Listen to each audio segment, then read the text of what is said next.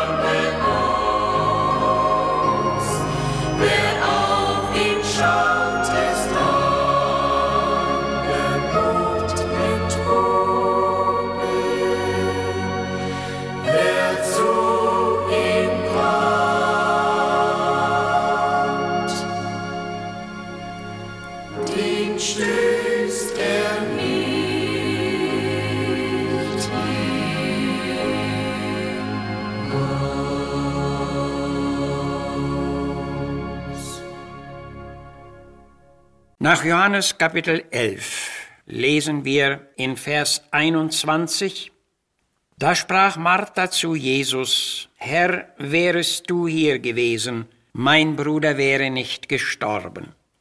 Vers 28, sie ging hin und rief ihre Schwester Maria und sprach, der Meister ist da und ruft dich. Vers 32, als Maria kommt und da Jesus war, und sie ihn sah, fiel sie zu seinen Füßen und sprach zu ihm, Herr, wärest du hier gewesen, mein Bruder wäre nicht gestorben. In Bethanien, einem Dorf nahe bei Jerusalem, wohnte ein Mann namens Lazarus und seine Schwestern Maria und Martha. Bei diesen Geschwistern war Jesus wiederholt gerne eingekehrt. In diesem Hause war es zu einem Trauerfall gekommen. Johannes berichtet, wie wir schon bereits aus dem Text vernommen haben, dass Lazarus erkrankt war und seine Schwestern sandten Boten zu Jesus und ließen ihm sagen, Herr, siehe, den du lieb hast, der liegt krank. Doch als Jesus an diesen Ort kam, war Lazarus schon gestorben. Als Martha aber hörte, dass er eingetroffen war, eilte sie ihm entgegen und sprach, Herr, wärest du hier gewesen, so wäre mein Bruder nicht gestorben.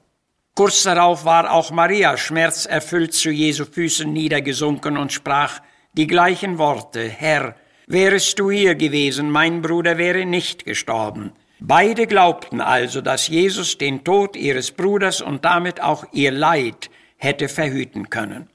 Sie hatten also einen tiefen Glauben und ein festes Zutrauen zu Jesus und setzten dadurch ihrer Umwelt und Nachwelt ein bestes Beispiel.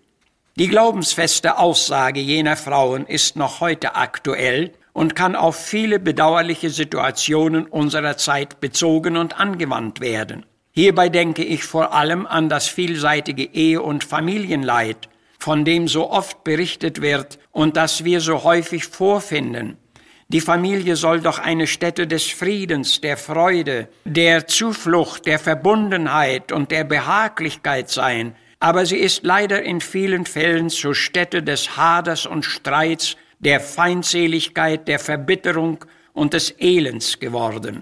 Wir wissen um diese zunehmende Not und brauchen nur die Tageszeitung zu nehmen, und da erkennen wir, wie sogar diese Nöte in unserer nächsten Umgebung sein können. Da war ich zum Beispiel vor einiger Zeit noch am Samstagabend zu einem Hausbesuch gebeten. Hier fand ich den Vater vollkommen trunken und ungehalten vor. Einige Gegenstände lagen zertrümmert auf dem Fußboden umher, die Mutter weinte, die Kinder waren verängstet und suchten bei der Großmutter ihre Zuflucht. Wir wissen natürlich sofort, dass es hier nicht um einen Einzelfall geht, doch wir können in ganzer Gewissheit sagen, Herr, wärest du hier gewesen, so wäre es zu einer solchen Zerrüttung in den einzelnen Familien nicht gekommen. In anderen Fällen führt der Alkohol noch zu weit tieferen Verwüstungen. Das ist bekannt, denn schon Salomo schrieb, wer hat Ach und Weh, wo ist Zank und Klage, wer bekommt Schläge ohne Ursache, wer hat trübe Augen, und die Antwort lautet, die bis spät in der Nacht beim Wein sitzen, die ins Wirtshaus gehen und so weiter. In den Nachkriegsjahren gelangten wir nach langen und gefahrvollen Strapazen endlich in den Ostteil Deutschlands. Und hier durfte ich noch meine Schuljahre fortsetzen und danach ging es weiter nach dem Westen. Circa 40 Jahre nach dieser Zeit war ich besuchsweise wieder einmal an jenen Ort gekommen und freute mich, wieder einige meiner früheren Mitschüler zu sehen. Bei dieser Gelegenheit hörte ich, dass einige andere, die jünger waren als ich, gar nicht mehr lebten. Und als man mir berichtete, in welche Zustände der Einzelne hineingeraten war und wie es mit ihnen endete, erfasste mich ein tiefes Mitleid. Sie waren haltlos ins Leben hineingesteuert und dann von den Lüsten und Lastern der Sünde erfasst und rettungslos im Verderben untergegangen. Sehr zutreffend ist hier das Wort, der Gerechte fällt siebenmal und steht wieder auf, aber die Gottlosen versinken in Unglück. Wie schade um diese jungen Menschen. Und wieder kann man sagen, Herr, wärest du hier gewesen. Ich denke noch weiter an das trauervolle Ergehen eines jungen Ehepaars. Nachdem sie beide schon in ihren jungen Jahren allerlei Enttäuschungen erlebt hatten, wurden sie auf einige göttliche Signale aufmerksam und änderten ihren Lebenskurs. Sie machten einen neuen Anfang, einen Anfang mit Gott. Nun ging es aufwärts. Der junge Mann wurde ein tüchtiger Geschäftsmann. Sie wurden mit dem Familiensegen durch Kinder gesegnet. Sie konnten ein eigenes Haus erwerben. Das Geschäft entwickelte sich und versprach gute Einkünfte. Doch mit dem Wohlstand wuchs auch der Hochmut und Stolz, und wieder kam es zu warnenden Signalen. Wer zugrunde gehen soll, der wird zuvor stolz, und Hochmut kommt vor dem Fall, so sagt die Bibel. Auf Signale dieser Art achteten sie nun nicht mehr. Ihre Herzen waren längst wieder von Gott gelöst, und der Einfluss verschiedenartiger Menschen wirkte stark auf sie ein. Die Früchte dieser Einwirkungen konnten nicht ausbleiben. Im Gebälk ihrer eigenen Lebensvorstellungen und Illusionen begann es zu knistern. Sie merkten das, aber da und dort glühten noch schwache Hoffnungen auf, doch Hoffen und Harren macht manchen zum Narren, so lautet ein Sprichwort. Und Salomo wusste trefflich zu sagen, die Hoffnung, die sich verzieht, ängstet das Herz. Genauso geschah es auch hier. Das beängstigende Bangen trat ein. Alles Hetzen und Jagen brachte keinerlei Erfolge mehr. Das Geschäft zerfiel. Die Finanzen fehlten bald nach allen Seiten. Bedrängnisse und Ärgernisse führten zu Streitigkeiten untereinander. Die ganze Familie erlebte bedauerlichste Zerrüttungen und zutreffend wurden die Worte Hiobs. War ich nicht glücklich? Hatte ich nicht gute Ruhe? Siehe, und es kommt solche Unruhe, und mitleidsvoll kann man auch hier wieder sagen, Herr, wärest du hier gewesen, so wäre es mit Sicherheit anders gegangen. Sehr zutreffend ist auch in diesem Fall die beachtliche Aussage des Propheten Jeremia. Also musst du inne werden und erfahren, was es für Jammer und Herzeleid bringt, den Herrn deinen Gott verlassen und ihn nicht zu fürchten. Jeremia 2,19.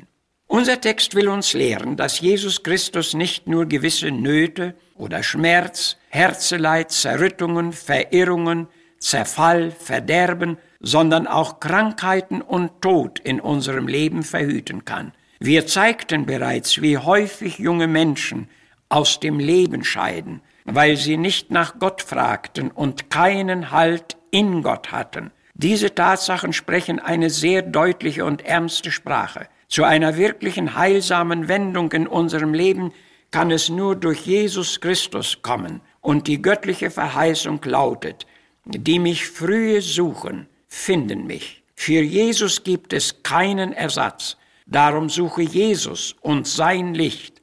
Alles andere hilft dir nicht. Wir beten bitte.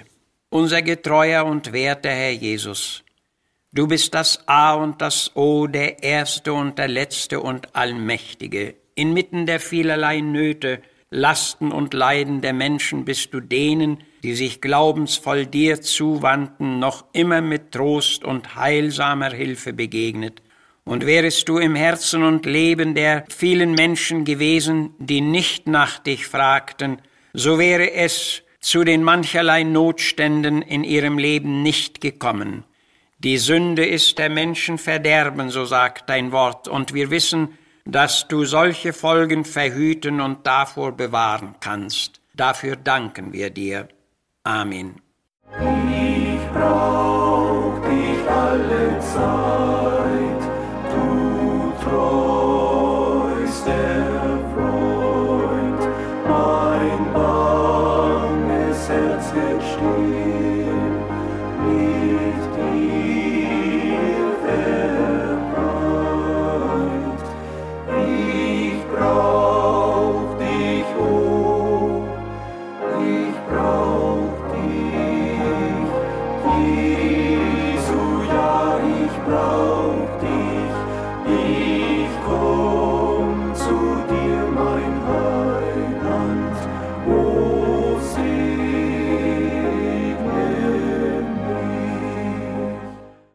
Wir hoffen, dass Sie durch den eben gehörten Wortbeitrag und die Lieder gesegnet worden sind. Lassen Sie uns nun mit Gottes Hilfe das Gehörte in die Tat umsetzen. Wir würden uns über Ihre Zuschrift freuen unter Missionswerk der Gemeinde Gottes e.V. Zimmerstraße 3 32051 Herford.